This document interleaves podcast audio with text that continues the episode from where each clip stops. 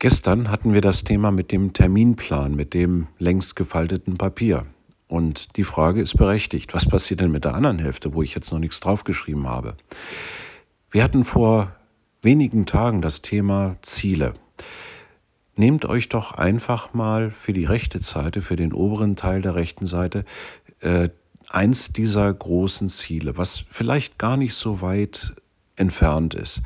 Ein Beispiel, ich möchte gesünder leben. Ich möchte äh, Gewicht abverlieren. Ich möchte eine neue Partnerschaft eingehen. Und schreibt euch diese Punkte ein oder zwei von eurer Zieleliste mal auf diese rechte Seite. Da ist es schwierig, einen Termin dazu zu setzen. Aber ihr habt auf jeden Fall dieses Thema, was euch wichtig ist, immer vor Augen. Und vielleicht ist dann ja abends dann doch noch mal so ein ganz kleines bisschen Zeit, eine kleine Gewohnheit schon mal wieder anzugehen und statt eben zu sagen, ich setze mich dann abends von Fernseher und Netflix ein bisschen, stattdessen dann zu sagen, nee, ich gehe mal raus in einen Sportverein, wenn ich denn gesund werden möchte, oder eine Partnerschaft eingehen möchte, oder mich mit neuen Leuten kennenlernen möchte, oder neue Freunde finden möchte, oder was auch immer.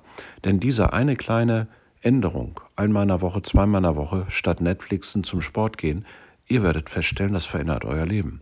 Und zwar ganz gewaltig.